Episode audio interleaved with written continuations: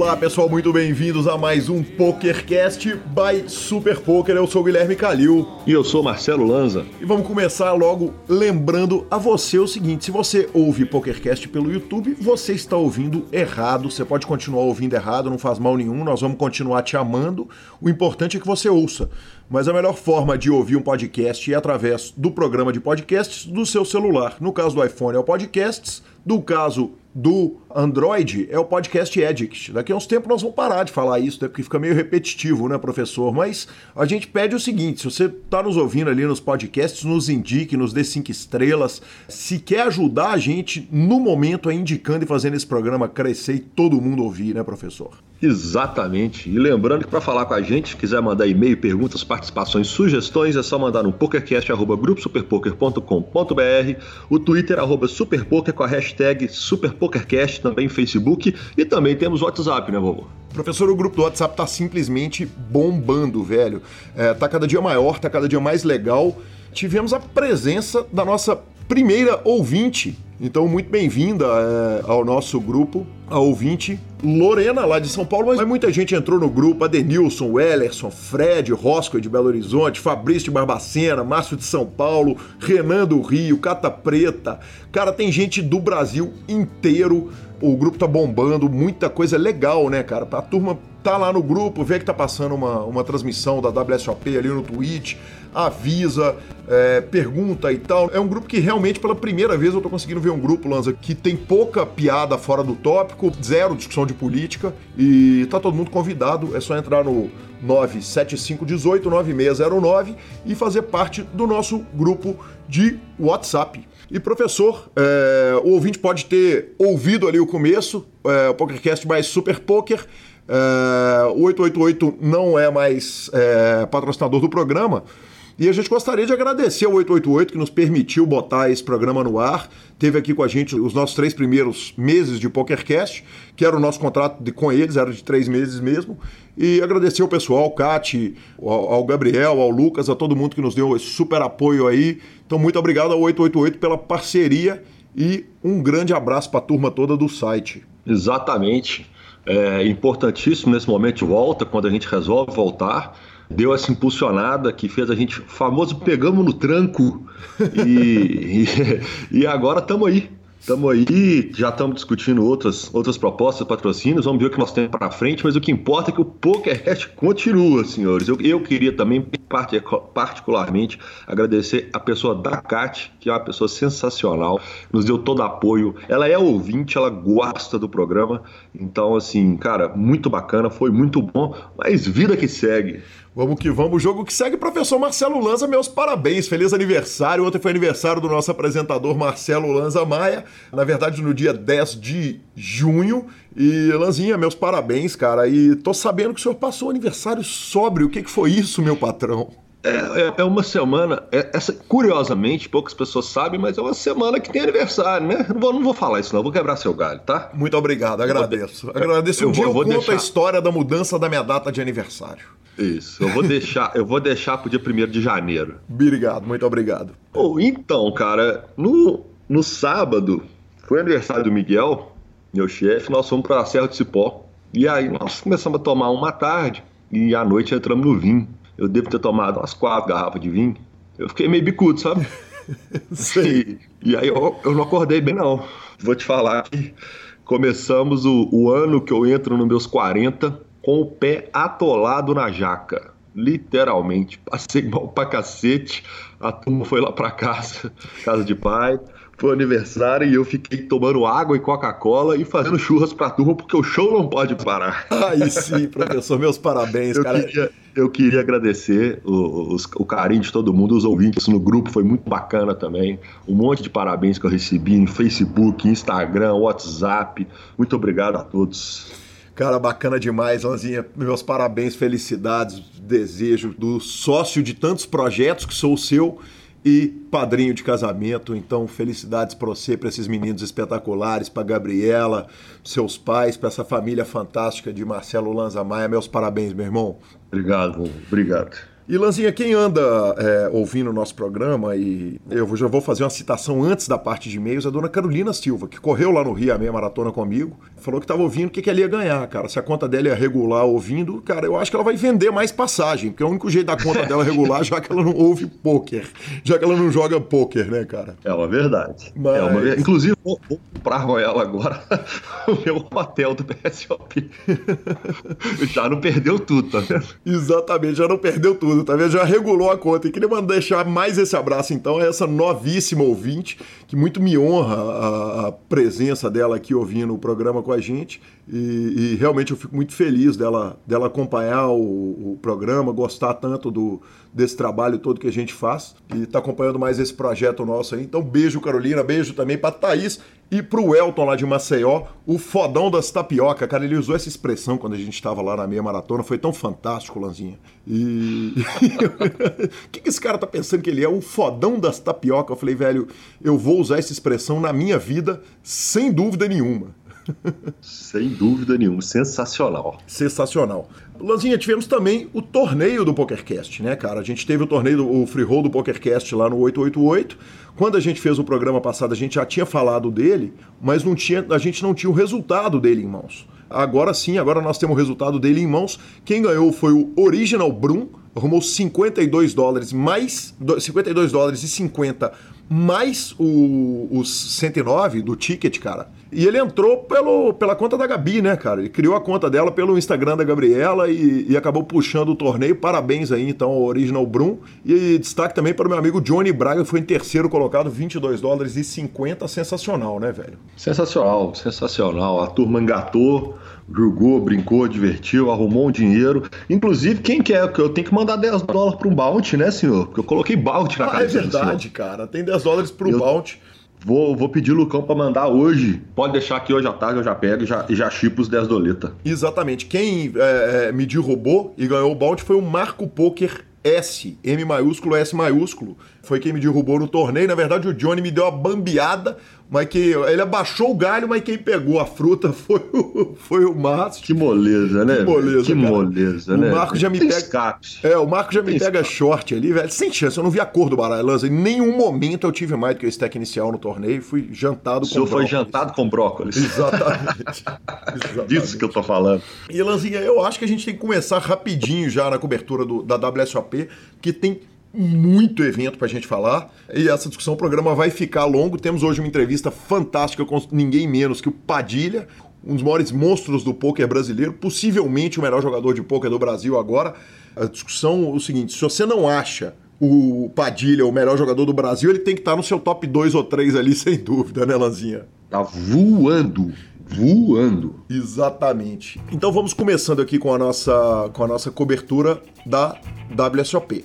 Bom, então começando a nossa cobertura do WSOP, vamos direto para o evento 4, uma delícia de evento, 1.500 dólares de buy-in, Omaha High tivemos 911 entradas. Professor Marcelo Lanza, esse eu sei que brilha seu olho, né, cara? O campeão foi o Júlio Martins o Julien Martini, é, da França, acaba puxando o torneio, 911 jogadores. E, e, cara, é de longe o maior resultado da carreira dele. Ele tinha 292 mil dólares de premiação total na carreira, agora ele arruma 239.771 dólares.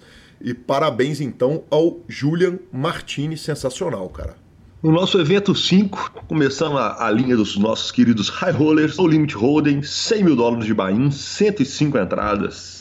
É, esse foi o, um dos high rollers do evento. É, tivemos a presença de ninguém menos do que no Home Jerome Phil Ivey. É, quem cravou o torneio foi o Nick Petrangelo, mas esse torneio tem uma curiosidade. Primeiro o buy dele foi de 100 mil dólares, o Nick Petrangelo arrumou 2 milhões e 900 mil dólares, mas o segundo colocado no torneio é um cara que foi citado no primeiro PokerCast, vê se não regula a conta. Foi o Hélio Fox. Só faltava não, né? Exatamente. O Hélio Fox já tinha cravado um bracelete na WSOP e logo no quinto evento, quase que ele crava. Na hora que o, que o evento fecha, entre os eventos abertos, esse, esse foi o segundo evento a ser fechado. Então estava sujeito ao a WSOP ter distribuído dois braceletes abertos e ele ter puxado os dois, Lanzinha. A mesa final contou com a presença de Stephen Chidwick, é, o monstro Jason Kuhn, Brian Kenny e que fase se encontra o senhor Hélio Fox, cara. É, o Nick Petrangelo é, ganhou aí o segundo bracelete de ouro, cara. O primeiro é, bracelete de ouro dele foi em 2015, tinha sido no evento de 3 mil dólares shootout.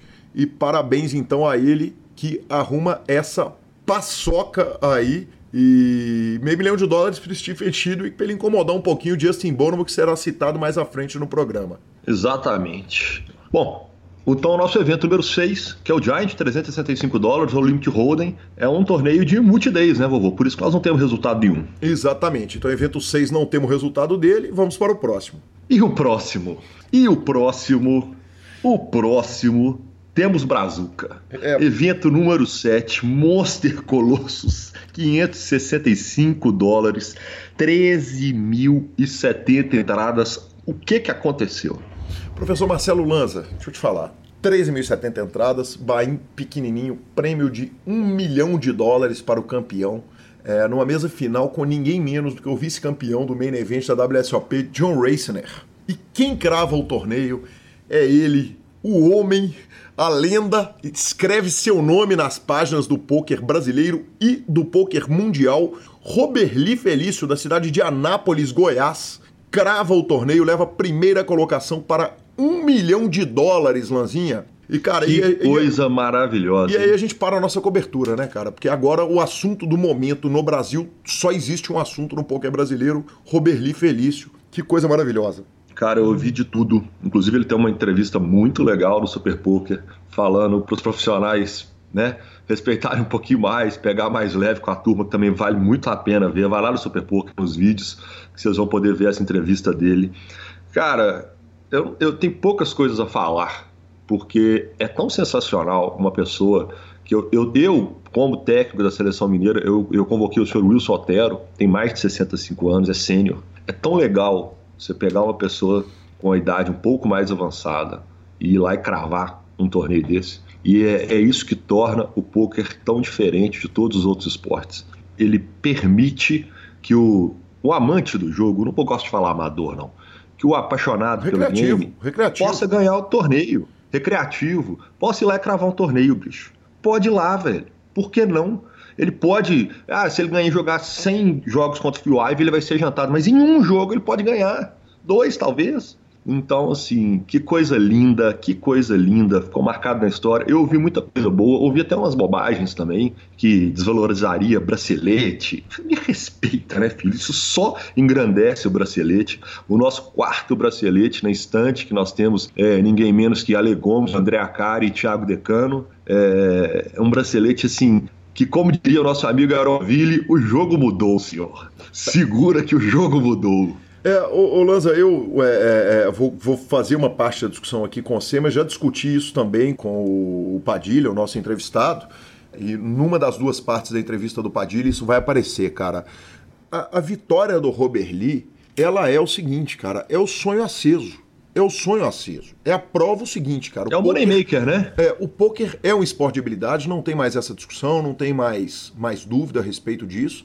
Mas deixa eu te falar, o jogador recreativo, o cara que vai brincar de poker, ele tem que olhar para o poker e falar assim: eu posso ir lá e eu posso ganhar. Acontece muito, acontece o tempo inteiro.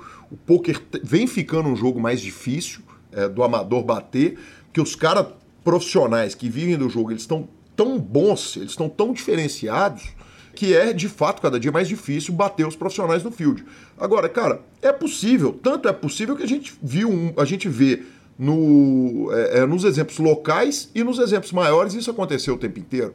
Ano passado a gente teve na mesa final de, da WSOP o John Resp, que, que chegou na mesa final assim, totalmente recreativo, num clima bom, brincando, tranquilo, jogando. É, no último campeonato mineiro que a gente é, é, teve aí em Belo Horizonte, quer dizer, a gente viu a irmã do Issa jogando seu primeiro torneio ao vivo, chegando numa quarta colocação. E agora o Robert Lee, que falou muito na entrevista dele a respeito do trabalho que ele tem feito, do tanto que ele está estudando e tal. E é claro que o jogador recreativo ele tem que estudar o jogo. É evidente que ele tem que estudar o jogo, mas aí o, o Padilha coloca com, com muita sensatez o seguinte: o que tem que. O que a mídia tem que mostrar é o seguinte: é que o amador pode ir lá ganhar. E não o que, que o Robert Lee fez para ganhar esse torneio, correto? É que, é que o seguinte, Exatamente. tudo que ele aprendeu, é, é, e aí eu deixo, vou deixar o, o Padilha, vocês vão ouvir o Padilha falando, mas é isso mesmo, cara. Só tem coisa boa pro Brasil. O Brasil nunca tinha, é, é, não tinha acontecido ainda, de um jogador recreativo ganhar um bracelete. Eu até usava muito a expressão de que o Brasil nunca tropeçou no bracelete, quer dizer, nunca tinha é, é, é, vindo através da mão do recreativo. Quem tinha ganho talvez tenham sido três dos maiores nomes da história do pôquer nacional, não só por causa do bracelete, por causa de tudo que eles fizeram além disso. E esse bracelete do Robert Lee, cara, que, que delícia acordar aquele dia de manhã. Eu fui acompanhando até tardão, foi, foi afunilando, foi afunilando, chegou num ponto que eu não dei mais conta de acompanhar. Acordei no dia seguinte, Robert Lee, um milhão de dólares, parabéns, sensacional, cara. E vindo disso, assim, o poker teve algumas mudanças na história, como o efeito Moneymaker, né, que foi lá e cravou. Isso deu um boom pro poker. Não estou falando que vai dar esse boom, mas isso tem uma capacidade de geração de novos jogadores orgânicos. Quando o cara vai lá e fica vendo, puta, o Robert Lee tá aqui, um senhor da cidade, um rapaz da cidade, veio cá e ganhou um milhão de dólares, isso sai em jornal, isso a mídia. Cara, você pode você pode literalmente ativar muitos e muitos e muitos jogadores que vão começar com o efeito Robert Lee, por que não? Sim. Né? E eu queria, antes de encerrar a minha parte dessa discussão, dar parabéns pro Japa. É a famosa comemorada fora de hora. Japa pulando igual a gazela. E tá lá pulando, tá lá pulando, e tá lá pulando. Na hora que ele assusta o João Bola, pá, no River, o Japa cai pra trás. E é tudo nosso, filho. É tudo nosso, sensacional, cara. Olha, o Robert Lee, é, nós tentamos falar com ele nesse programa, não consegui falar. Pode ser que até o final do programa ele até o final da edição ele me consiga me mandar um áudio. Eu pedi para ele mandar um áudio. Na verdade, eu tentei marcar uma entrevista por Skype. Não conseguimos. Aí falei, cara, vamos fazer uma entrevista trocando áudio. Ele, cara, imagina a vida do cara nesse momento. E a turma de Goiânia ainda cobrando os 15 mil, os 5 mil dólares que ele falou que vai colocar de free roll pra turma. Aí, Você vai apertar ele os 5 mil agora. É, exata, exatamente. E aí o seguinte, ele acabou não conseguindo falar com a gente. Se conseguir, o Rodolfo bota o áudio aí, nesse buraco aí, Rodolfo. Você bota o áudio dele, mas acho difícil que ele consiga responder a tempo. Vamos ver se para a edição que vem a gente consegue falar com o, o dono do quarto bracelete brasileiro. O segundo colocado aí foi o Sangue Liu, ficou com 500 mil dólares, norte-americano. E o terceiro colocado, John Wurtzel, que puxa 300 mil dólares. Que sensacional, cara. Sensacional. Parabéns, senhor. Parabéns. E vamos direto para o evento 8. É um outro também gostosinho, 2.500 dólares, Mixes Triple Draw, low, triple draw Low Ball. É, tivemos 321 entradas. Exatamente, Lanzinha. Esse evento é, teve a presença do Chris Jesus Ferguson, o jogador do ano do ano passado, uma figura polêmica que anda sendo citado aqui muitas vezes no programa. E quem puxou esse evento foi Johannes Becker, é, jogador alemão, puxa 180 mil dólares. Scott Seaver fica em segundo colocado para 111 mil dólares. E Jesse Hampton puxa 71 mil dólares pela terceira colocação. O Johannes Becker, no ano passado, o alemão chegou muito perto de, de, de puxar o 50k, o Poker Players, Poker Players Championship, é, que é o torneio de 50 mil dólares, que é considerado por muita gente o maior, o campeonato mundial de pôquer. E ele ficou na segunda colocação, arrumou 862 mil dólares no torneio e agora ele crava o seu bracelete. Meus parabéns então a Johannes Becker por cravar esse evento de Mixed Triple Draw Low Ball, que deve ser uma delícia de jogar. Ele, inclusive, agarrou com o Scott Seaver, né? Não foi um agarrou com qualquer pessoa que precisa mais lindo o bracelete dele. Exatamente. Bom, e direto para o evento 9, 169 entradas, a delícia Omaha High Low, 10 mil dólares de buy senhor. Exatamente, é, Lanzinha. O, o Brasil chegou a alcançar o dia 3 e quem fez isso foi ninguém menos que ele, Felipe Mojave. É, ele fez a reta final do, do evento aí. E no evento que o próprio Mojave já tinha feito mesa final. Ele foi nono colocado nesse torneio, é, o 10K de Omaha High Low em 2016 e esse ano ele ficou na 17 colocação, puxou 17.488 dólares.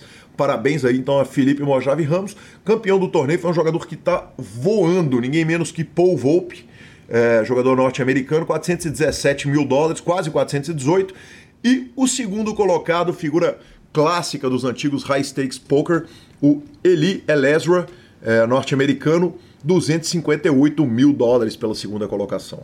Sensacional, senhor. Pulando para o evento 10, é um evento online, né? 375 dólares, wsop.com. Tivemos 2.972 entradas. Exatamente quem puxa esse evento, William Chuper Raymond, dos Estados Unidos, 154, 155 mil dólares. E Sean Stroke ficou com a segunda colocação também dos Estados Unidos, Loza.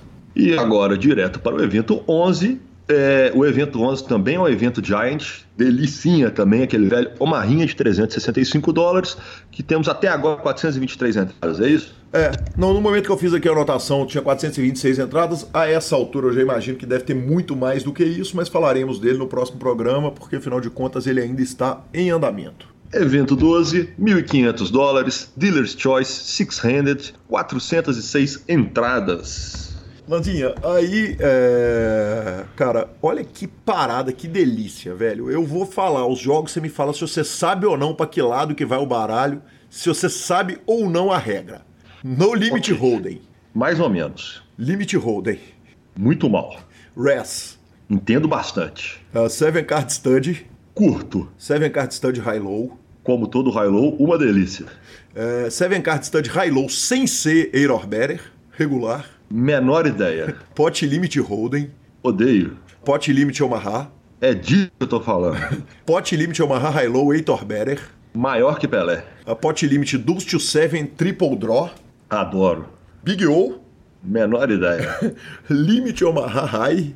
Também não sei do que se trata, não, mas não deve ser muita coisa difícil, não, mas tudo bem. Não, é, é Omaha Limit High normal, né, cara? E Omaha High Então Low... é ruim, não gosto de limit. Ok, Omaha High Low Heitor Better. Muito bom. Limit Deuce to 7 Triple Draw. Bom também. Ace to 5 Triple Draw. E Low Ball, imagino que seja, mas nunca joguei. É, é ele é o Deuce to 7, só que em vez de ser de 2 a 7, ele é asa 5. É, ele acaba funcionando ali como Res, com o As contando com 1 um, e ele não conta sequência. Aí temos o Badug. É, mas não vale. A, a, a, As tem que ser outra coisa. Aí temos o Badug. Jogo de corno runador. Baduce. Não sei o que se trata. Badace. Se eu não sei do Baduce, não vai ser do Badace. ok, No Limit Deuce to 7 Low Ball Triple Draw. Não, esse é Low Ball Draw. Esse é single, single draw só. Single esse é uma delícia. Perfeito, exatamente. Esse é uma delícia. Single draw e no é um jogo, é um jogo puro, é um jogo puro. Blefe puro. E No Limit 5 Card Draw High. Esse jogo deve ser insano também, faca e, na cabeça. Esse jogo deve ser, deve ser gostoso de jogar. Mas isso aqui, ah. você tá louco. Cara, você tá louco. Você imagina você sentar, você imagina estrategicamente, Lázaro, você poder escolher o que, que você quer julgar de acordo com o stack de todos os jogadores. Quer dizer, a gente já falou, por exemplo, que num, num dealer choice, quando tem muito jogador short, você está numa situação de bolha ali, você quer que a bolha estoura, você escolhe os jogos com ante, porque o cara vai ter que pingar o ante, ele fica quase morto, ele vira um presunto ali. Então, cara, o tanto de implicação. Isso, e, e foge dos, e foge dos jogos high-low pós de empate. Então, uhum, você exatamente. tende a ir só para os jogos que tem só uma escolha, né? É, e aí, por outro lado, quando você tá short, você já pede o jogo high-low, porque você tem chance de arrumar ali pelo menos 50% do pote. É, então você imagina, cara, a implicação estratégica disso aí. Deve ser uma loucura jogar esse torneio. E o Brasil fez uma reta final nela, cara. O único representante brasileiro aí no, no dia 2 do torneio, ele fica na 19 colocação e arruma um troco aí. É José Arenstein o paulista e arruma 4.219 dólares. O campeão foi o Jeremy Harkin, é, ganhou 129 mil dólares. E o segundo colocado foi Frank Odell, ambos americanos. Esse ganhou 80 mil dólares. Sensacional, senhor. Direto para o evento 13, 13 é galo. 1.306 entradas, 1.500 dólares, Big Bang, Big Blind antes. Exatamente, quem puxa esse Ele torneio. Holden, foi... né? Exatamente, quem puxa esse torneio é, foi o Benjamin Moon, torneio durou quatro dias, ele puxou 315 mil dólares. Parabéns a ele que fez heads up com o francês Roman Lewis, que puxou 194 mil dólares. E tivemos também brasileiro é, ficando em TM nesse torneio. O jogador brasileiro Ademir Kush foi eliminado na 28ª colocação do torneio e faturou 7.600 dólares. Parabéns aí, Ademir. E o evento 14, 1.500 dólares, no limit, Dust to Seven, Global Draw, tivemos 260 entradas. Exatamente, o campeão desse evento foi Daniel Ospina, jogador colombiano, faturou aí o primeiro bracelete colombiano da história. Leva 87 mil dólares para casa. Meus parabéns. Quem sabe isso aí gera uma explosão do poker na Colômbia. Tomara, né, Lanzinha? Tomara, tomara.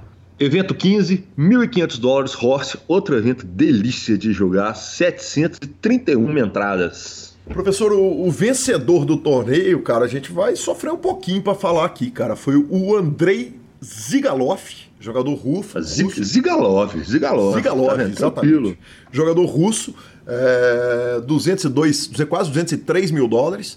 É, na sétima colocação tivemos ninguém menos que Scott Clements.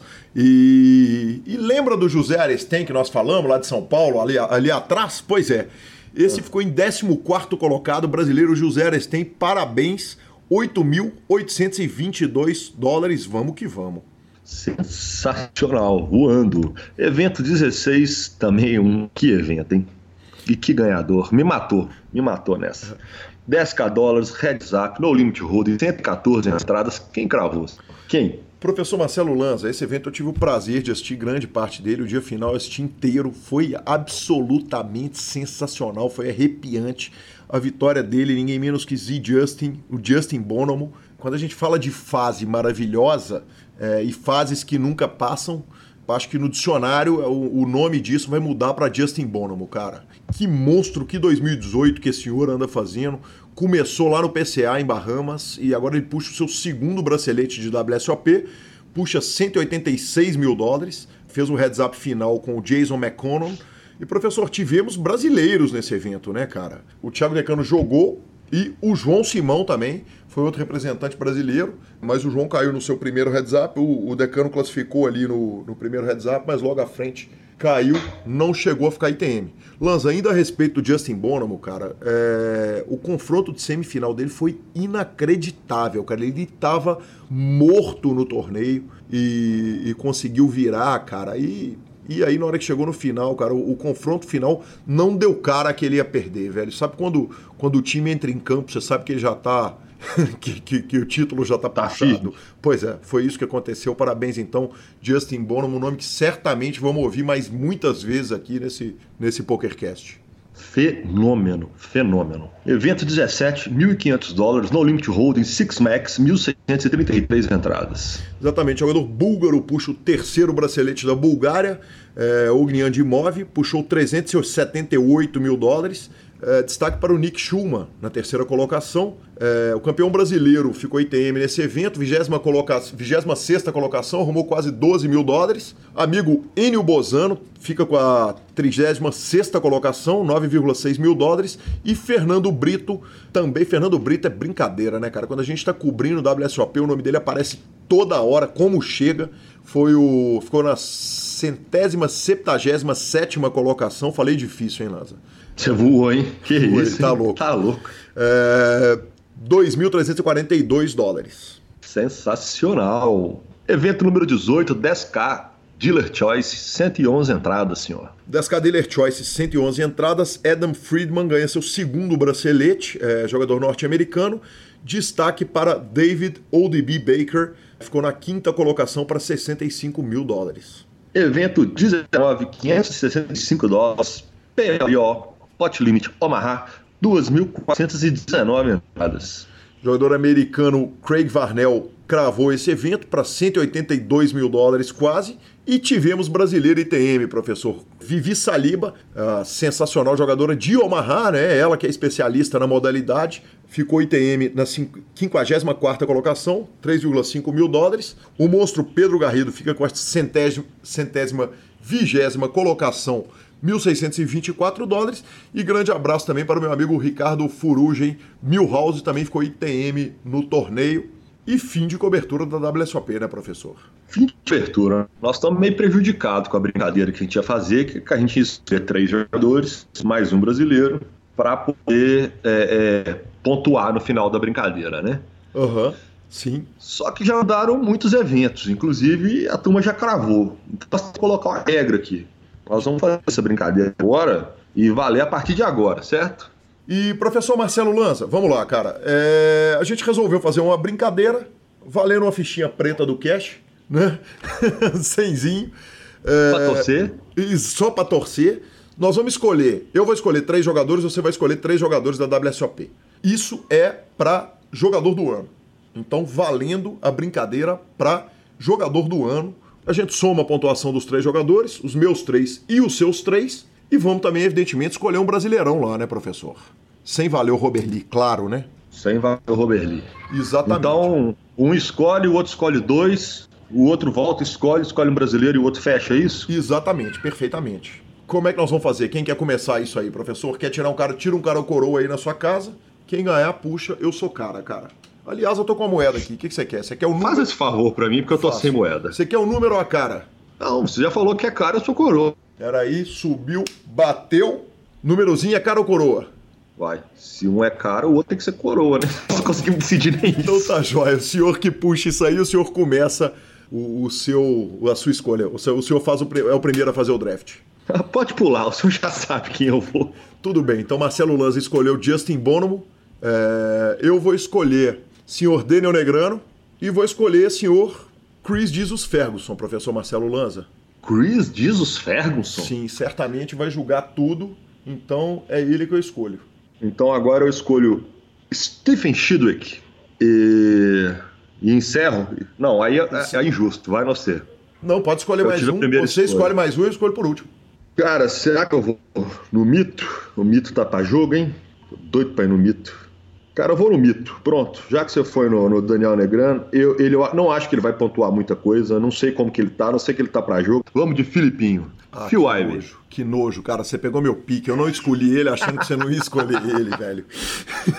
que nojo do senhor. Tá maluco, você Ai, tá ai, louco. me botou na porta. O que, que eu faço agora, velho? Que eu tenho que escolher algum jogador que vai jogar muitos eventos, velho. Que vai, vai grindar os eventos pequenos todo. Hum, tchururum, tchururum. Cara, olha, vou te falar um negócio. Peguei o Mike Lia, velho. Peguei o Mike Lia, o, o- dono da polêmica do bracelete que ele, que ele fez o deal pra ficar com o, brace, com o bracelete, não com o título lá do WPT. Peguei ele, ok? Ok. Então você começa escolhendo brasileiro, porque eu comecei escolhendo. Belezinha, tranquilo. É, Eu já tenho meus dois piques brasileiros. Você já tem. Eu, eu também tenho é, dois grandes piques brasileiros, cara. E Mas- olha que tem uma galera que tá indo pra jogar tudo. Exatamente, exatamente. Mas, cara, putz, que difícil, hein, velho? Que difícil. Peguei João Simão, hein? Para, meu segundo pique. Era meu segundo pique. Porque o meu primeiro pique, senhor, ninguém faz mais ITM do que esse homem. Ninguém pontua mais do que esse homem. Vamos de Felipe Manjave Ramos. É, era que eu tava dentro ali, cara. Eu tava entre Mojave, tava entre Ju- e, e João Simão. Peguei o Simão, tá fechado, é isso aí. Então, três gringos e um brasileiro pra cada. É, recapitulando, Lanza, meus jogadores são Chris Jesus Ferguson, Daniel Negrano e Mike Lia, além de João Simão. Exatamente. O meu, os meus três são Justin Bonomo, Philip Ivey, Stephen Chidwick e o Felipe Mojave Ramos. Então tá jóia, beleza, tá feita a aposta. Lanzinha, é, é, 100 reais pra, pra quem fizer mais ponto nesse POY. E vamos botar mais 100 reais aí pra cada bracelete que um desses puxar? Peguei. Então tá bom, tá fechado. É, vamos acompanhando aqui que agora vai ter falinha infinita nesse PokerCast. A gente encerra então aqui a discussão é, sobre a WSOP e vamos para nossa fantástica entrevista. Preciso agradecer aqui o carinho e a atenção é, do Padilha, que eu tô aqui em São Paulo esse final de semana e o Padilha veio para cá, veio pro meu hotel, pedi para ele para fazer entrevista ao vivo, que eu acho tão mais legal. É, ele veio, ele e a esposa dele, e, e me deu o prazer aqui de, de, na tarde do sábado, a gente poder bater esse papo fantástico que batemos aqui. Muito obrigado, Padilha. Você fica então com a primeira parte da entrevista do Padilha e vamos que vamos. Olá pessoal, é com grande prazer e com grande satisfação que eu recebo aqui em São Paulo. É, fiz questão de fazer essa entrevista pessoalmente com um carinho enorme. Esse jogador que é, sem dúvida nenhuma, um dos maiores jogadores do Brasil, possivelmente considerado por muita gente o melhor jogador do Brasil, tendo um momento fantástico dos melhores jogadores do mundo também. O Padilha é muito bem-vindo ao PokerCast e, e eu já começo perguntando uma pergunta que é tradicional do programa, que é quem era o Padilha antes do poker, antes do poker começar. Pô, é um prazer enorme estar aqui. Eu, quando comecei no poker, lá em, quando conheci o poker em 2009, é, comecei a acompanhar. Eu lembro que eu, em uma semana, tipo, assisti uns, sei lá, uns 10 PokerCast e seguidos e sempre pen- pensava, porra, um dia, um dia, quem sabe, eu vou eu vou estar lá, né? E hoje eu tô aqui com você, é um prazer enorme. E, pô, Padilha, antes do poker, era um cidadão mais comum possível ali, né? Ainda sou, mas na época era um cidadão comum mesmo. Trabalhava, é, tinha um trabalho comum, era vendedor na época. Eu sempre fui muito ligado à música também, né? É, fui músico por um tempo, toquei na noite e tal. Tive uma vida bem, bem, bem normal mesmo. Padilha, é, eu vi você contando numa entrevista, é, acho que pro Zebra, contando que você foi jogador de futebol antes de ser jogador de pôquer. Dava para virar? Dava para ser jogador de futebol profissional? Não, não fui, não fui jogador de. É, não fui, tentei, né? Queria, tinha um sonho como todo mundo. Acho que até os 16 anos ali eu joguei categoria de base, joguei alguns times mas comecei a ter, a ter lesão, joelho, tornozelo, e aí aquilo também não, não ia ser um, um bom jogador de, de, futebol, com certeza. Ia ser um jogador médio de uma Série B, C ali. então eu tinha plena consciência disso. Acabou se tornando mais uma diversão ali por um tempo. E quando deixou de ser, de ser divertido por causa de dor, lesão, esse tipo de coisa, eu fui abandonando ele, deixando de lado mesmo e não, não, não segui em frente com o futebol. Mas é uma paixão muito grande. Padilha, é, e a, aquele aprendizado que veio do futebol, você chegou a ter, é, é, a utilizar ele, o começo da carreira no poker, você, você conseguia fazer uma relação entre um, um jogador que foi quer dizer, semi-profissional ali de futebol. É, você chegou a treinar em clubes de futebol e tal. Dava para fazer uma relação entre os dois esportes? Cara, o que ajuda sempre é a competição, né? É, já vem meio que no seu DNA. Quando você pratica esporte desde. Eu pratiquei esporte desde criança, então já tá aquele DNA competitivo, né? De, de não querer perder, de querer ser o melhor, de querer fazer o melhor sempre. Então acho que isso é muito importante no, no poker. E acho que tem muita gente no poker que vem disso, né? De, de competição de alguma forma. Já tem esse DNA de competição desde criança, de outros esportes, de outras atividades, nem que sejam mentais mesmo, como xadrez, esse tipo de coisa, gamão, esse tipo de coisa. Padilha, e na música, cara? É, você falou que você, era do, do, da, da, música, era do samba, né? Mais especificamente. E, e na música dava para virar, dava para ser um músico fora de série, viver do negócio. O mundo perdeu um grande músico para ganhar um grande jogador de pôquer? Não, não perdeu um grande músico, com certeza. perdeu alguém que gostava muito, que é, que é ainda, gosta muito, é muito apaixonado. Até hoje eu brinco com meus amigos, mas com certeza o, a música não perdeu em nada. e Padilha, você é do samba, né, velho? Quem não gosta de samba tem tem jeito de ser bom sujeito, cara? Não, não tem. Quem não gosta de samba, bom sujeito não é. Já tá, já tá o, o ditado, né? O que, você escuta quando você tá jogando? É, você, além do PokerCast, evidentemente. Mas quando você senta para jogar, o, o, o, que, que tem no fundo de áudio é, é quando você tá grindando, cara? Samba. 90% do tempo samba. É, eu ouço música o tempo todo que eu tô jogando. 90% samba e os outros 10% ali é PokerCast. PokerCast e alguma outra coisa. Eu, gosto de música em geral, então eu ouço, é, eu ouço samba 90% do tempo, mas eu gosto de, de rap, gosto de reggae, gosto de. sei lá, gosto de bastante tipos de música. Aí os outros 10% fica dividido entre tudo.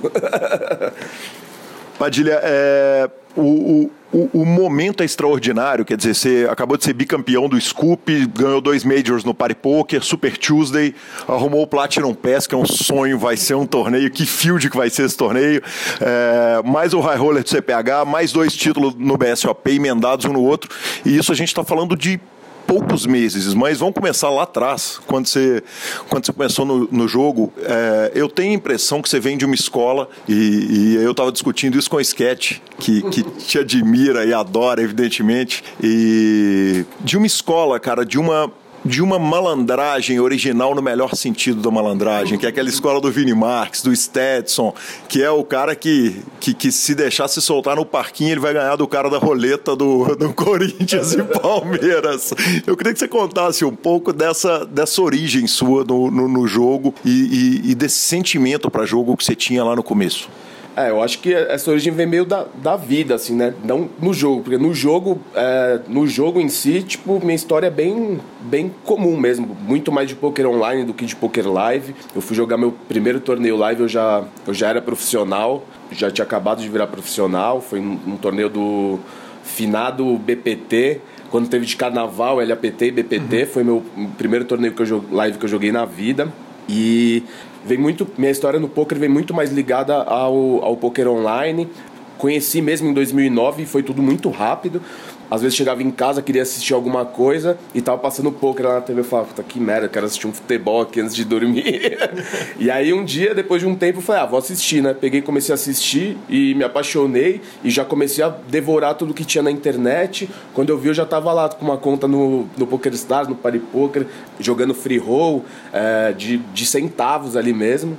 Então minha carreira é, vem, vem no poker vem meio contra isso, é, vem mais do, do, do, estudo mesmo, do poker online, do, do grind do dia a dia, e muito menos dessa malandragem é, de, de poker live, de jogo de baralho em geral, né? Tipo, eu nunca gostei muito de jogar baralho, pra falar a verdade. Jogava um truco ali de vez em quando com os amigos, mas era bem, bem raro mesmo. Era, era um momento que eu não gostava ali do churrasco, era começava a hora que começava o truco. Então, acho que minha, minha, minha carreira é, minha história toda no poker foi muito voltada a ser profissional. Muito rápido, quando eu conheci poker, eu já falei, cara, é isso que eu quero fazer da minha vida. Tipo, e isso foi uma das coisas que me ajudou muito na minha carreira, porque eu tive um entendimento muito rápido do que era ser um, um jogador de poker. Tipo, desde já eu já sabia que não era o, desde o começo eu sabia que não era toda aquele glamour, aquela festa que as pessoas imaginam e que era muito mais trabalho e dedicação do que do que aparentava. Então eu já fui correndo para esse lado eu passei bastante tempo só estudando, quase que sem jogar, porque não tinha tempo de jogar, né? Eu gostava de jogar torneio, então eu trabalhava, chegava em casa às 6 horas da tarde, tinha que ir dormir uma, sei lá, uma meia-noite, 11 horas da noite, não tem como jogar. Praticamente o tempo de um torneio, de um torneio online ali, né? Então eu jogava praticamente só os domingos e todo o resto do tempo eu me dedicava a estudar. Eu sempre gostei de estudar poker, lógico, gosto muito mais de jogar, mas sempre gostei muito de estudar, sempre fui muito curioso a entender tudo o que acontecia no jogo e acho que é, é, esse é o, o, grande sucesso de um jogador profissional de poker, gostar mais de estudar, de descobrir, de conhecer do que somente de jogar. Padilha, qual era a, a, a, forma de estudar lá no começo? Quer dizer, você começou pelo, pelo clube do poker tradicional ou, ou, ou já foi direto para os vídeos? É, é, como, como que começou essa relação com o estudo? É, eu tive sorte que eu comecei num momento onde estava crescendo, né? Tava crescendo muito em conteúdo na internet em português, eu falo quase nada de inglês, então é, eu devorei tudo que existia em português, era Universidade do Poker, Clube do Poker, tinham Poker Strategy, né? Que tinha, tinha uns artigos, mesmo no site português tinha uns artigos, e tinha um negócio que você, você ganhava um crédito no Poker Stars, né? Você abria uma conta e ganhava dinheiro no Poker Stars. Foi respondia um questionário, né? Tinha umas paradas Sim. assim. E, cara, foi muito por aí. E aí, depois de um tempo, depois de um ano mais ou menos, surgiu a TV Poker Pro, que acho que foi o primeiro site brasileiro que fazia vídeos mesmo. Então eu assinei no primeiro dia e comecei a devorar os vídeos ali. E, e também conheci o 2 Plus 2. Na época tinha, inclusive, foi na época que você estava no Forbet, que tinha o fórum do Forbet, né? Sim. Então eu devorava, e por lá eu conheci o 2 Plus 2 num post, alguém comentou sobre o fórum. E aí eu comecei a, a devorar, traduzir tudo que tinha no 2 Plus 2 ali e, estudei muito. Todos os artigos e, e posts, ficava traduzindo os comentários dos posts ali. Era bem trabalhoso, mas era, era o que tinha de conteúdo na época, né? Não fiz nenhum coach antes de ser profissional. Meu primeiro coach foi o Vini mesmo, quando eu entrei pro Acaritim, e ele era coach do Acaritim, o Vini Marques. Então foi o primeiro contato que eu tive com o coach ali. O resto era tudo na raça ali, devorando conteúdo na internet, como podia. E o problema é que chega uma hora que acaba, né? Não tem muito mais o que você o que você procurar. Aí você tem que ficar esperando sair coisa nova, o que era bastante bastante ruim ali, né? Porque como eu só estava estudando, então eu acaba, acabava estudando de outras formas, assistindo torneios ao vivo, abrindo as telas lá dos jogadores que eu admirava na época e ficava assistindo, abria tipo 6, 12 telas e ficava assistindo, como se eu estivesse jogando, mas estava assistindo, estudando, né? É, já que eu não tinha tempo suficiente para fazer um grind ali de, de torneios. E aí abria lá duas telas do Akari, duas telas do Caio Pimenta, duas do Bruno GT, aí abria dos caras gringos que estavam matando na época, Geboro, é, Darren Elias, que também é um cara que eu admirava bastante. Então eu ficava assistindo ali, enquanto quando não tinha mais conteúdo para ler, para estudar, a gente tinha que se virar como podia.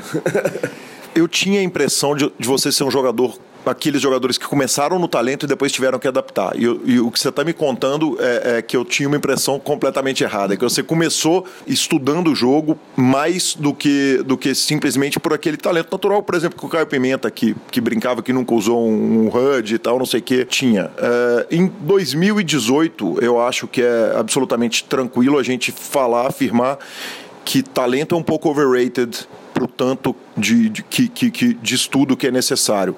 Hoje a gente sabe que estudo pesa mais do que talento. Lá na época a gente não tinha, nem todo mundo tinha essa impressão. A meninada que jogava sem estudar absolutamente nada e que tinha uma, uma visão diferente do jogo, ela conseguia se virar só com talento. Você acha que você estava à frente do seu tempo quando você entendeu que você tinha que sentar e estudar o jogo mais do que simplesmente depender de sentar, jogar, jogar, jogar?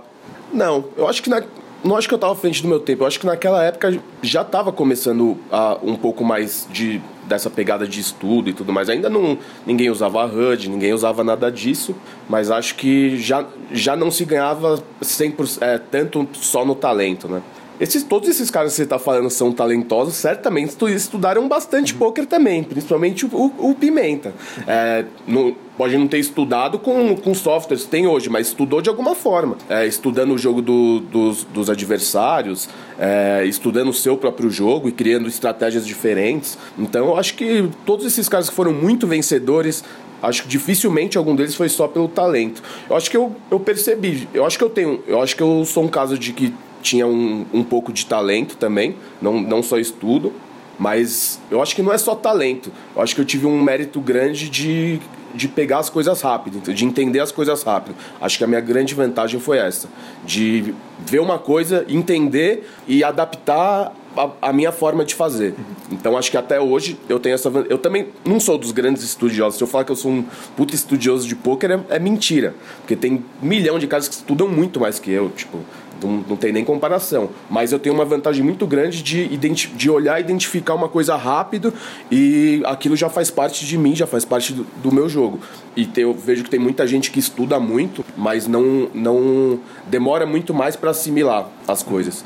Então acho que isso foi uma, uma vantagem bem grande. E hoje, hoje eu, eu já estudei muito mais do que eu estudo hoje, com certeza. Estudo muito ainda, mas acho que hoje eu estudo muito com mais qualidade do que, do que quantidade, né? Até porque no Forbest a gente tem tipo, três, quatro grupos de estudo, então é impossível ficar sem estudar. Mas como eu tenho esse apoio, como eu tenho esse apoio do time, hoje sozinho eu acabo estudando pouco. É, vejo ali meia hora antes de jogar, um 40 minutos eu sempre sento e aí fico vendo algumas mãos, vejo algum. rodo alguma mão num, num programa, alguma coisa desse tipo. Mas quase não tenho tempo de sentar para estudar sozinho, porque é coach três vezes por semana. Então, se, se eu for estudar, eu não jogo. Padilha, é, você começou a, a, estudar sozinho, depois você entra no Acari Team. A entrada no Acari Team é aquela entrada clássica, com a entrevista lá na TV Poker Pro, etc e tal, ou veio através de um convite formal? E quanto tempo você jogou sozinho antes de entrar pro Acari Team? Cara, eu joguei muito pouco sozinho, na verdade, porque eu não tinha muito tempo, né? Eu joguei ali tipo um ano, um ano e meio de free roll, aí ganhei de free roll as paradas, aí eu lembro que eu ganhei um dinheiro, quebrei, botei 50 dólares lá, e aí eu lembro que eu fiz um dinheiro, fiz um 5k lá. E quando o dinheiro, quando comecei a quebrar de novo, já parei de jogar, saquei o dinheiro e falei, não, agora eu preciso preciso entrar para um time ou pegar um coach, preciso fazer alguma coisa diferente. E aí surgiu a, a seleção da Caritim. E eu lembro que eu estava trabalhando na época, fui lá, me inscrevi, mandei meu gráfico, mandei, respondi as frases que tinha que responder e fui chamado para entrevista. E aí fiz duas entrevistas, rola até uma lenda urbana, né? Que o Akari sempre fala que eu bati na porta do, do Akaritim pra vender Nextel.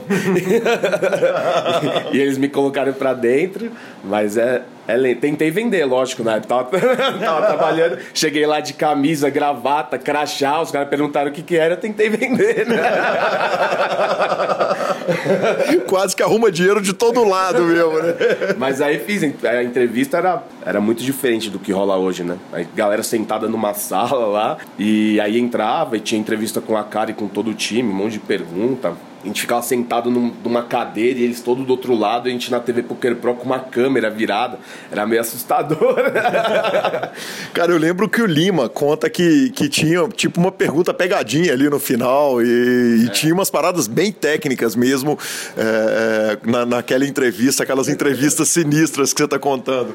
É, era uma entrevista meio, meio sinistra. Tinha, tinha algumas perguntas técnicas e tinha muitas pessoais também, né? Uhum. É, que, que eu acho que na verdade era, era o, o mais importante, né? Porque tec, tecnicamente, é, quando você entra para um time, tipo, tá todo mundo mais, mais ou menos no mesmo nível. É muito difícil ter alguém muito diferente. E é mais pessoal mesmo, de ver o entendimento que as pessoas têm sobre aquilo. E acho que eu devo com certeza ter me destacado por aí. A questão disciplinar entrava na, na, na entrevista também? Não, porque na época já não, não tinha tanto. Era 2011 que eu fiz a entrevista, entrei em janeiro de 2012. Então ainda não, se, não tinha tanto a, a cultura de disciplina, tanto, é, tanto, quanto hoje.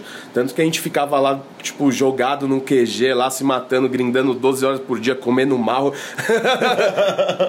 tudo, tudo, errado, tudo que não dormi, dormindo e acordando no mesmo lugar. Putz, era, era, era uma bagunça, mas era muito bom porque a gente convivia, né, junto, tipo, seis caras ali, praticamente morando junto por um ano, dois anos, respirando aquilo, né? Então, esse, isso que foi, foi sensacional na época. E para tomar conta da meninada, que precisava de um cara que era um bom exemplo, né? Um cara que era um exemplo de disciplina internacional, né? E tal, eles convidam o Vini Marques para cuidar das crianças que estão entrando pro time. Pelo amor de Deus, Acari, onde você tava com a cabeça? Como é que era essa convivência lá com o Vinão e, e Vitão que, que, que, que era quebradeira, né? Pô, a convivência era a melhor possível, né? Porque de cara já me identifiquei muito com o Vini, a gente já virou amigo de cara, já, já Pra falar, ó, a história mais engraçada, cara, é que na segunda entrevista, eu fiz a entrevista e era rodízio do meu carro, velho. E aí era tipo umas 6 horas da tarde, eu, pô, falei, o que, eu vou fazer agora? Eu tinha uma padaria na rua de cima, aí eu subi na padaria, sentei, pedi um, uma pizza ali, fiquei tomando um chopp, né? E aí a hora que eu tô descendo pra, pra ir pro meu carro, vem ele subindo, vem o Vini na frente e a galera do time subindo. Aí os caras já me pegaram ali na rua, ó, já não fala pra ninguém, mas você tá dentro, tipo. Aí já subi a rua com eles, já fui, já fui tomar um chopp com eles na padaria para comemorar. e aí não tinha como começar de, de forma melhor, né? Já no dia ali já, já ficamos umas duas horas sentados, trocando ideia, tomando um chopp. E aí já começou uma grande amizade. Né? São grandes amigos que eu tenho, o Vini, toda a galera do time, mas o Vini e o Vitão ali, eu porque um tempo depois eu comecei a fazer as transmissões né, com o Vitão. Eu fui comentarista da TV Poker Pro ali por um tempo. E aí então eu tive a, a, a convivência com os dois irmãos ali, né? Então, pô, sensacional. São grandes amigos que eu tenho da vida. Né? A lendária, a, a, padaria, eu imagino que seja a lendária Vera Cruz ali, onde todo mundo tomava uma na, na, na, saída da TV Poker Pro, né? É ela mesmo, Vera Cruz, uma das melhores pizzas de, de balcão de São Paulo. Sem dúvida nenhuma, e ser uma das melhores pizzas de São Paulo não é pouco, né? Essa cidade tem pizzas maravilhosas. É, e aí, você sai do Acari Team e vai para o Forbet. Como é que se dá essa transição? Como é que funciona essa saída de um, a ida para o outro? É, é, foi super tranquilo? Foi natural? Foi instantânea? Como é que funcionou isso? Cara, eu tava no Acari Team há bastante tempo já. E eu era instrutor do, do Acaritinha, eu dava coach, é, era instrutor do curso também, né, que foi criado lá o curso do QG, que tem até hoje, né, já mudou bastante. Mas eu estava junto ali na criação e era instrutor do curso, do time, e acabava que não estava sobrando muito tempo para mim, né? Pro meu jogo. Eu, eu não, estava não tava estudando muito, não estava tendo coach, e estava sentindo isso toda vez que eu sentava para jogar. E, cara, não tava feliz ali, tipo, sentia que eu não tava fazendo bem a parada de ser, de ser instrutor ali no momento, por eu, eu não estar tá conseguindo estudar para mim, ia ser muito difícil de eu passar muita coisa pros outros, né? Então, eu, na verdade, eu saí para jogar por conta. Eu saí do Acaritim para jogar por conta. Eu tive, lembro que eu tive um W muito bom, tive dois, dois hits ali e arrumei uma nota e falei, ah, vou jogar por conta vou jogar por conta, pegar um coach, pegar um, um coach gringo aí e seguir minha carreira por conta. Cansado, tá naquele momento, né? Tipo, tudo desgastado, é, desgastado com o fato de não, não tá tendo coach, não tá estudando, não tava satisfeito com o meu jogo, com a forma que eu tava jogando. Então, meio que queria mudar tudo radicalmente ali.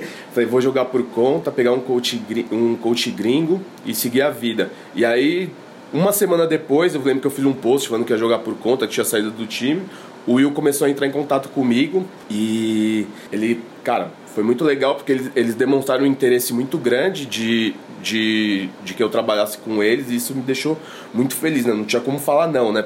Melhor time de pôquer do Brasil, do mundo, caras que eu admirava muito e na verdade vinha bem de encontro com, com o que eu queria. Só que ao invés de pegar um, um coach gringo, que eu ia gastar uma nota provavelmente, eu ia dar uma porcentagem do, do meu jogo ali por esse estudo, né? Por esse e aí eu ia ter coach com os caras que tem, já tiveram coach com os melhores do mundo, que já tem tudo masterizado.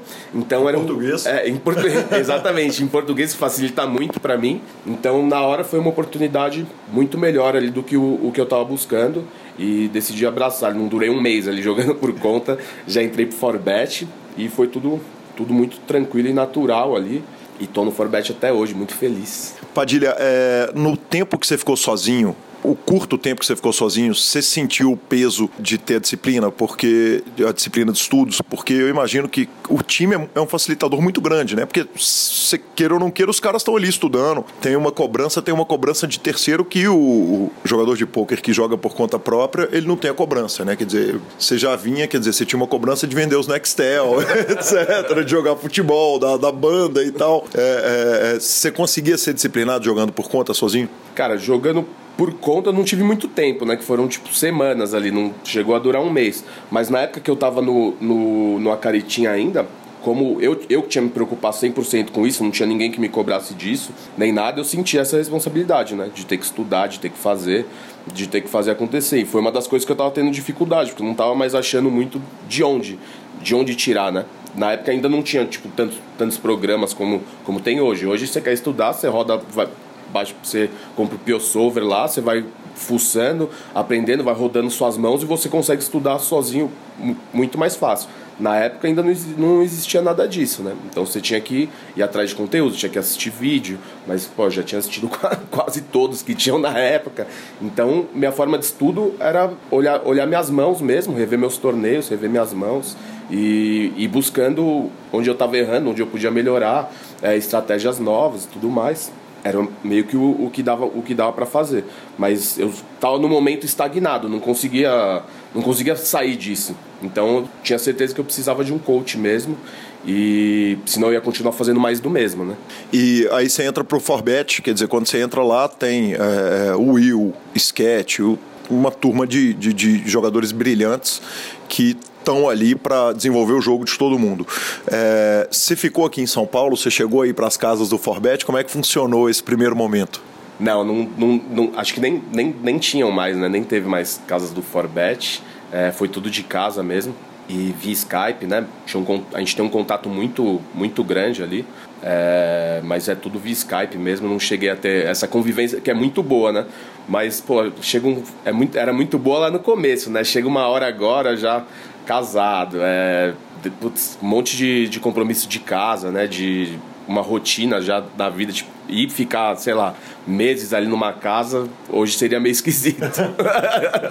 e, Padilha, você tá é, é, é, virando velha guarda no poker, né? Como é que é esse negócio de você ser ali um menino no Acaritim, um cara mais novo do que, do que Vini e Vitão, imagino que você seja um tanto mais novo que eles, e, e agora você tá virando velha guarda e tem essa meninada toda que olha para você e enxerga em você é, um dos principais jogadores do Brasil. Como é que funciona essa carga de ser exemplo pro, pra meninada? Putz, carga de ser exemplo não serve muito pra mim. Mas é, é legal. Eu, eu curto e eu tento fazer, ajudar. Tipo, a galera manda mensagem, eu respondo. A galera vem conversar comigo. Eu meio tento fugir um pouco dessa parada de dar conselho e tal, mas tento trocar uma ideia tranquilo, falar um pouco sobre como que é, do que eles têm que tentar escapar, como eles têm que tentar andar num, num melhor caminho, né?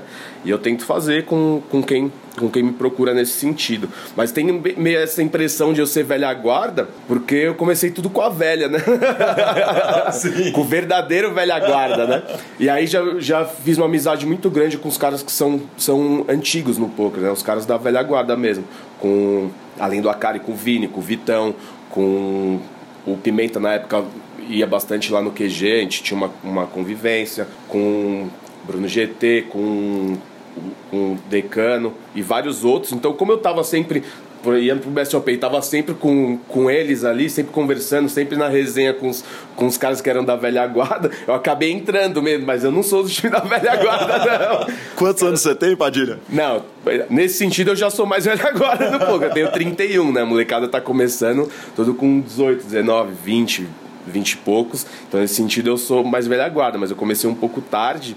Então, eu tenho, tipo, tô jogando poker há, sei lá, sou profissional há 6 anos.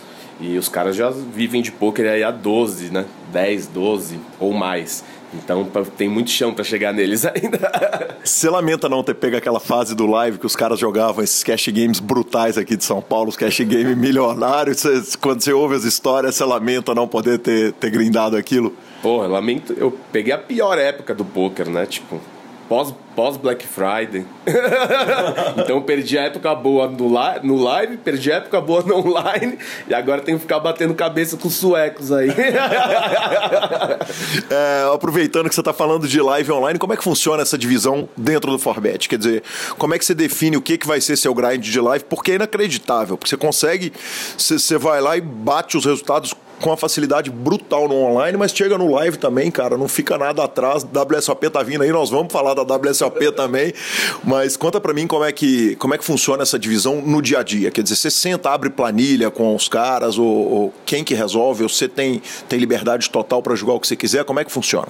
Não, eu tenho bastante liberdade para jogar para jogar quase tudo que eu quero mas eu mando lá, quero jogar, quero jogar tal torneio, quero jogar tal parada, tipo WSOP vou para WSOP, faz uma reta e manda pra gente aprovar. E faz a reta. Aí se tem alguma coisa que, que quer que tira, que não, mas é muito difícil. Eles geralmente me liberam para jogar quase tudo. E eu também não, não, também não coloco nada muito fora do, do que é normal, do, do que tem um EV bom para jogar. Então, vai, é, a gente age sempre no bom senso, então acaba sendo, sendo dos dois lados. Eu não, não peço nada muito, não vou chegar lá, mandar uma reta e colocar o torneio de 100k. assim como eles não vão também, tipo, abrem um pouquinho para eu jogar alguma coisa a mais. É sempre um, os dois cedendo um pouco de cada lado e a relação com eles é sensacional. nunca tive problema nenhum de querer jogar alguma coisa e não poder, nem nada do tipo. Sobre live, cara, eu eu logo de cara tive um grande resultado live, né? Tipo, fiz um heads up do BSOP. E isso já me deu uma confiança. Então minha adaptação pro live foi muito melhor. E também tive um contato muito próximo com dois caras que são muito bons de live, né? O Akari e o, e o Vini. Então a minha adaptação foi muito mais fácil, muito por causa deles. De postura na mesa, de como se comportar, de no que prestar atenção ou não, esse tipo de coisa. Então, é, minha adaptação do live foi muito fácil e eu gosto muito de jogar live. Eu gosto muito mais de jogar live do que jogar online, com certeza. Mas o dia a dia tem que ser online e não tem muito como fugir disso. Não tem jeito, né? Porque a vida de casado para jogador de pôquer, é, é, já, diria, já dizia o Binion que é, é, é, precisa ser uma mulher especial para aguentar ser casada com o marido. E a Amanda está aqui presente na entrevista, veio aqui acompanhar. E, e imagino que, que, que conciliar as duas coisas não é brincadeira e você não tem filho ainda. Não, ainda não. Ela tem uma filha, né? Então é como se eu, como se eu tivesse também. Uhum. Mas, cara, é muito com certeza o mais difícil para um jogador de, a profissão mais difícil dentro do poker deve ser mulher de jogador. Porque os horários são muito, muito diferentes, né? são muito complicados. Tipo, às vezes ela vai dormir e eu tô jogando ainda. Às vezes não a grande maioria das vezes. Então, tipo, ela chega em casa, eu tô trabalhando, ela vai dormir, eu tô trabalhando, ela sai de casa, eu tô dormindo. então é bem desgastante, sem contar as viagens, né? Agora eu vou viajar, vou ficar 25 dias fora. É, qual, qualquer viagem para jogar um torneio de pouco, você não vai ficar menos do que 7, 8 dias. Então é bem difícil de conciliar, mas a gente vai, vai, levando, vai levando do jeito que dá. Padilha, é, eu, agora a gente entra num assunto que é importante. Você falou que não, ia, não vai dar o Bahia, não vai pedir o Bahia de 100k para eles, mas no que diz respeito à fase e à entrevista do GM Walter pro, pro PokerCast, ele fala a respeito disso, falou, cara, eu dei Bahia de 100k porque a fase era extraordinária e, e, e, se, se a fase fosse ser levada em consideração, sem dúvida nenhuma, se tinha alguém do Brasil que poderia dar Bahia de 100k, seria você ali com, com outros poucos que estão vivendo uma fase realmente iluminada no jogo, é, o João Simão evidentemente é um deles, é, essa chegada nessa, nesse momento que você está vivendo, quer dizer, que, que, que tá batendo, que as coisas estão acontecendo. Eu queria que você falasse um pouco a respeito da, a gente está vendo isso guardado as devidas proporções com o Justin Bonomo lá, no, no, que ontem ganhou o 10K Heads Up. Conta pra gente como é que é viver essa fase maravilhosa que, além de estar tá fazendo as coisas certas e tal, tá, tá, as coisas estão acontecendo, os resultados estão chegando. Não, é sensacional. É, é, a gente trabalha, a gente anda de lado, é, anda de lado muito tempo, ganhando um pouquinho, ganhando um pouquinho e, e esperando chegar esses momentos, né? E eu tô conseguindo aproveitar o melhor do meu momento, mas para jogar o 100k ainda é outro caminho. Vai ter que ser em outra fase, em outro momento, porque é, não é simplesmente chegar. Eu não, eu não tô tendo essa fase nos torneios de 10k e de 25k, não tô ganhando tudo nesses torneios. Então, para chegar lá, eu vou ter que ser o regular dos torneios, viajar o mundo, jogar muitos torneios de 10k, de 25, é, tá consolidado nesses, nesses torneios. Aí, eu posso começar a pensar em jogar um, alguma coisa do tipo mas agora está totalmente fora, fora da realidade. Eu tenho que fazer o meu melhor no limite que eu estou jogando, subir de limite, que é com certeza uma coisa que eu penso. Daqui para o final do ano, para o ano que vem, é, rodar mais o circuito live, jogar, me inserir mais nesse cenário desses torneios. É, já tenho, já tenho um buy de 25k dado, né? Sonho, né? É, já joguei torneios de 10k, de 10k mas ainda não, não joguei torneios de 25k. Então, eu acho que eu jogo com esses caras online, jogo tor... você vai jogar um torneio de 2K online de, de uma série, é, deve ser bem parecido com o field de um, de um torneio de 10K live, tipo de um, de um torneio de 10K do EPT de Barcelona, de Monte Carlo, que são fields um pouco maiores. Então deve ser meio que equivalente a isso. Em relação a field, não, não é alguma coisa que eu não esteja acostumado, não é alguma coisa que eu não esteja jogando. Mas é, é outra coisa, a variância é muito grande no, no Poker Live, né? Então para eu conseguir uma amostragem nesses torneios é muito difícil. Então é, primeiro eu vou ter que me inserir nesse cenário para depois pensar. Ainda é uma caminhada longa. Padilha, você é, acha que, que, que, a carreira inteira veio na preparação para chegar esse momento que as coisas estão acontecendo, que está tudo batendo? Você é, é, acha que esse momento é o seguinte? Você esperava que ele chegasse e que quando acontecesse a coisa ia acontecer do jeito que está acontecendo?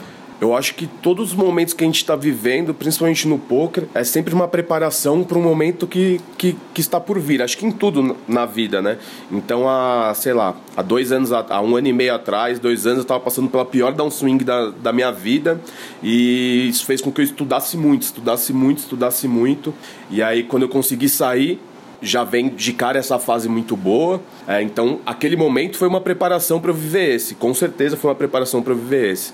É, o tanto que eu estudei, o tanto que eu me dediquei para sair daquele momento, fizeram com que eu chegasse preparado para viver esse momento que eu estou tendo hoje. E esse momento que eu estou vivendo agora, com certeza está me preparando para um momento maior lá na frente, daqui a um, dois anos. É, não sei cronologicamente o quanto, mas está me tá me preparando para me inserir num cenário de rodar o circuito live, de jogar torneios mais caros e co coisas desse tipo.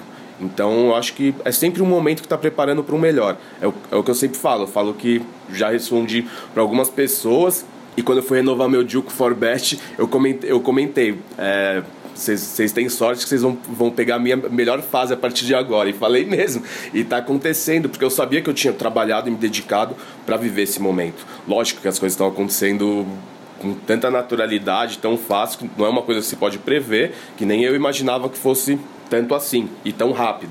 Mas eu sabia que eu estava me preparando para coisas grandes e sei que hoje eu também estou me preparando para coisas maiores ainda. É, com relação à clareza na sua tomada de decisão por causa da grande fase, quer dizer, na hora que as cartas estão batendo, que na hora que vira a chave, é, a gente vê isso na carreira de grandes jogadores de poker, vê isso no, no futebol também. Quer dizer, 2013 foi um ano que que pro Atlético, aquela Libertadores de 2013, como foi a Libertadores do Corinthians, que o, que o Cássio pega aquela bola do jogo contra o Vasco, inacreditável.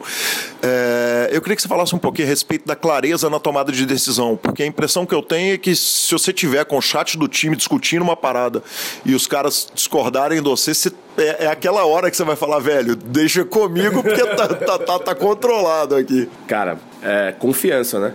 Confiança é em, em, em, todos os, os, aspectos da vida a confiança é muito importante, mas no poker é muito mais importante. Essa clareza de na hora de tomar decisão e a convicção mesmo de que você está fazendo as coisas certas ali. E não é porque você porque não deu certo, é, Isso é uma coisa muito difícil de conviver no poker, né? Porque você pode fazer 10 vezes a coisa certa e dar errado, né? então é, é natural que se você, que se você fizer 20, 30 vezes você, e, e errado, em sequência, o que pode acontecer é natural que você vai se questionar, né? Você vai falar, pô, mas será que tá certo mesmo? E procurar como pode estar tá errado. Então, quando as coisas estão dando certo, quando tá tudo rodando da melhor maneira, você não tem esse tipo de dúvida, né?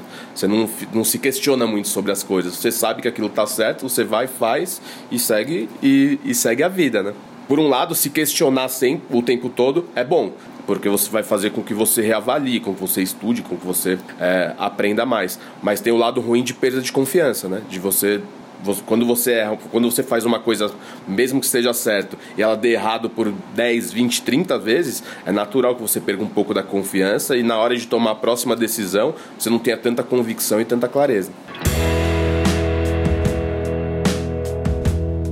E professor, estamos de volta então com essa sensacional primeira parte do Mito Padilha. É... E vamos à nossa se sessão de e-mails, né, Lanzinha?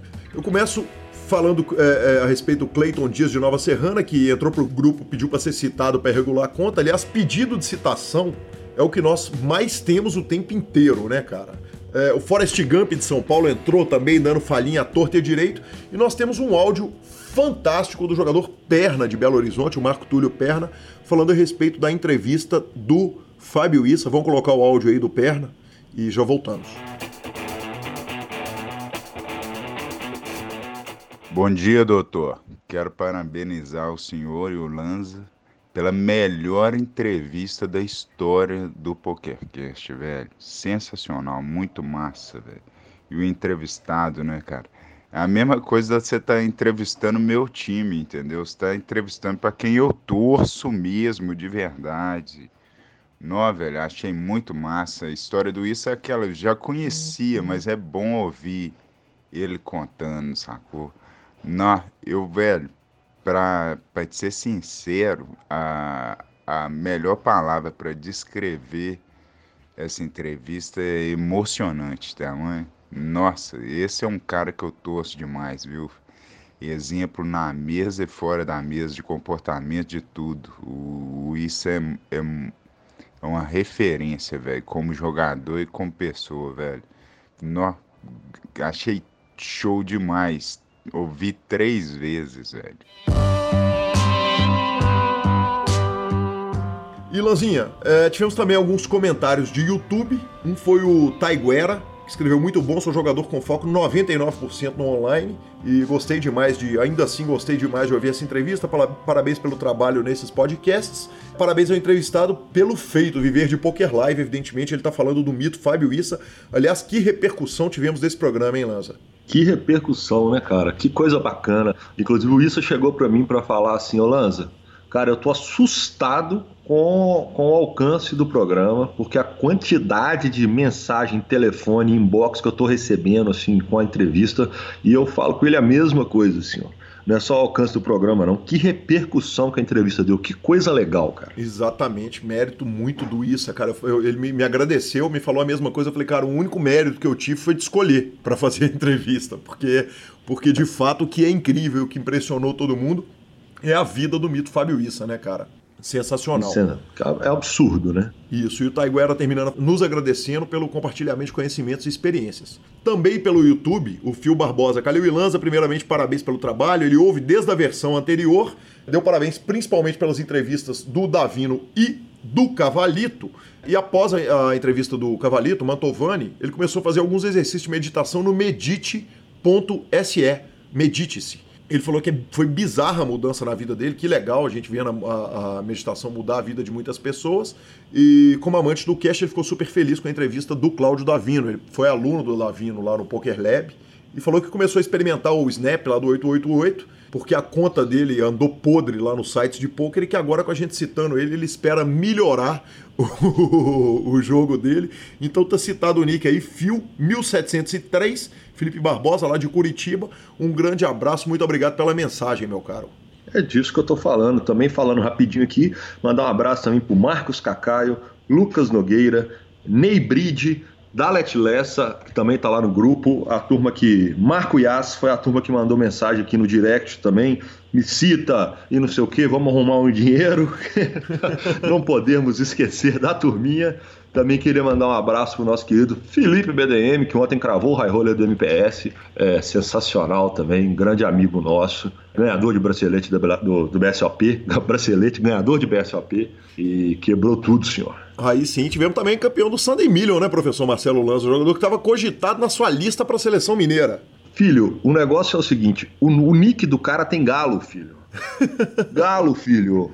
Que galo China daqui de Belo Horizonte cravou o Sendemilha, arrumou nada mais, nada menos do que 150 kg força de dólar. Aí, aí sim, hein? Aí sim, parabéns aí então ao Galo China, muito bem puxado. A gente vai para nossa dica cultural, professor Marcelo Lanza. Eu vou fazer uma dica cultural musical dessa vez, cara. Eu vim aqui em São Paulo, o motivo pela, da minha vinda foi para o casamento dos queridos Renata e Júnior. E vim casá-los, mas estava tocando aqui ninguém menos do que Wayne The Train Hancock, um dos grandes nomes do, do country clássico, do novo country clássico americano. Os Estados Unidos tem é, uma galera que pegou aquele country de country music television, aquele country de rádio e falou: olha, isso não interessa a gente não. A gente quer voltar lá para trás, voltar para o outlaw do country e alguns nomes que se, se destacam nesse country clássico feito por gente nova. Um dos nomes que se destacam é o do Wayne Hancock. Então indico Wayne Hancock. Pode ouvir também o Hank Williams III e a turma toda que anda fazendo esse velho country agora, atualmente, cara, sensacional. O show foi inacreditável. Duas horas de estrada para ir para Nova Odessa, duas horas para voltar, mas valeu cada minuto. Foi sensacional, Lanza. Bom, a minha dica dessa semana, cara, eu comecei a ver, tô ali no episódio 8, é, dando uma testada. É, a série chama Hemlock Grove. Quem me deu essa dica foi o Arthur, Arthur Bretas, nosso querido amigo lá da GNU. Para quem gosta desse mundo meio fantasioso, sobrenatural. É uma série meio, meio vampiro, meio lobisomem, mas ela é bem mais pesada, ela é bem mais sinistra, ela não, não é uma série muito limpa, não. Ela, ela tem um, uns pormenores, o que torna ela um pouco mais interessante. O enredo ainda está médio, está evoluindo, mas eu, eu tenho gostado. Quero observá-la mais um pouquinho, mas eu tenho até uma outra dica que a Carol mandou, só que eu vou dar no próximo programa, que essa semana eu vou assistir para dar uma testada, mas é, essa semana nós vamos nela. Aí sim, professor. A gente vai finalizando então o nosso programa, superpoker.com.br, o portal de notícias de poker da América Latina, superpoker.com.br barra clubes é a guia de clubes do Brasil, para você ver onde que você vai julgar. Na aba de vídeos e no YouTube, Super Poker no YouTube, todos os vídeos de poker mais legais, inclusive a fantástica entrevista do Robert Lee, campeão da WSOP, revistaflop.com.br, a sua revista de poker, é, há mais de uma década contando todas as grandes histórias, e mibilisca.com, site de coberturas mão a mão. A edição do nosso programa é de Rodolfo Vidal, que dessa vez, mais uma vez, teve muito trabalho nessa gravação. Como nós demos trabalho para ele, hein, Lança? Tá louco. Tá louco, a semana. É, hoje nós não estávamos em grande fase, não. Exatamente. Mas teve bom. Exa teve bom. Exatamente. Quando a gente estiver aqui em São Paulo, a gente paga uma cerveja para compensar o Rodolfo por todo o trabalho, todas as engasgadas, tudo que ele tem que cortar e editar. Um beijo, Rodolfo. Muito obrigado. E até o próximo programa. Vamos, Brasil! Vamos, monstro. Obrigado, galera. Até o próximo. Até terça que vem. Ah, sim, vamos que vamos. If you light and gable, I tell I'm your man. You win some, lose some, it's all the same to me. The Imagine to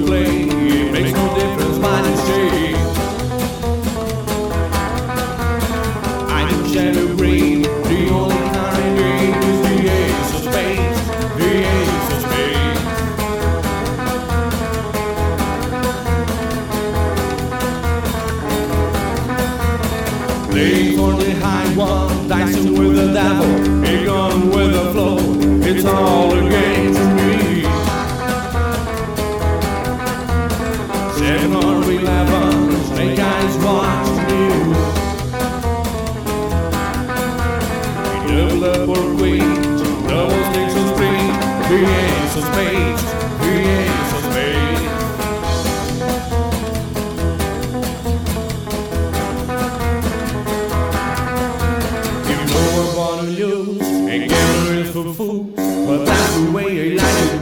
I don't want to live forever.